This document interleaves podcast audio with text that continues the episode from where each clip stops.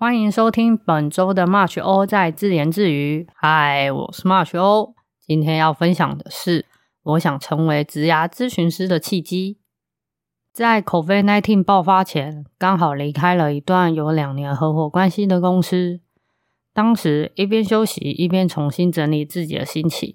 那中间也面试了一些公司，不管是自己主动，或者是 Hunter 介绍。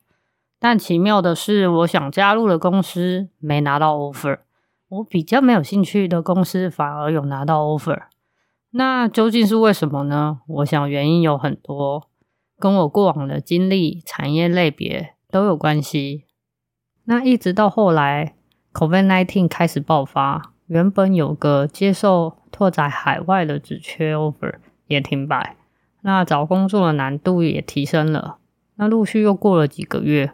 我很幸运的拿到我人生的第一份远端工作机会，配合澳洲的时间。那当时呢，就曾在网络上看见职涯咨询师的资讯。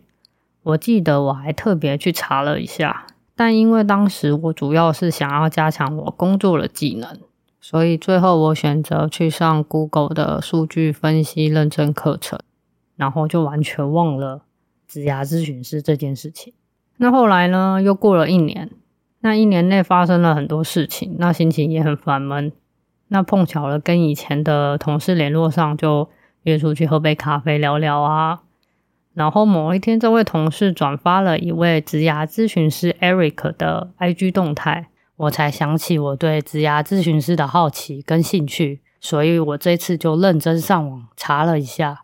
这次看到另外一位职涯咨询师翠妍的跨领域从零到一。成为职涯咨询师的文章跟同频共振的 Podcast，那我觉得我跟他有相似的经历背景。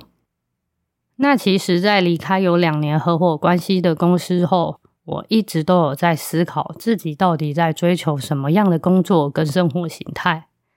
也刚好遇上 COVID-19，让我有时间放慢自己的步调，去认真思考。发现了自己在每份工作上追求的职涯共通点，盘点了自己的技能，也因此更了解自己。于是呢，这就变成我想成为职涯咨询师的契机。那今天就说到这喽，拜拜。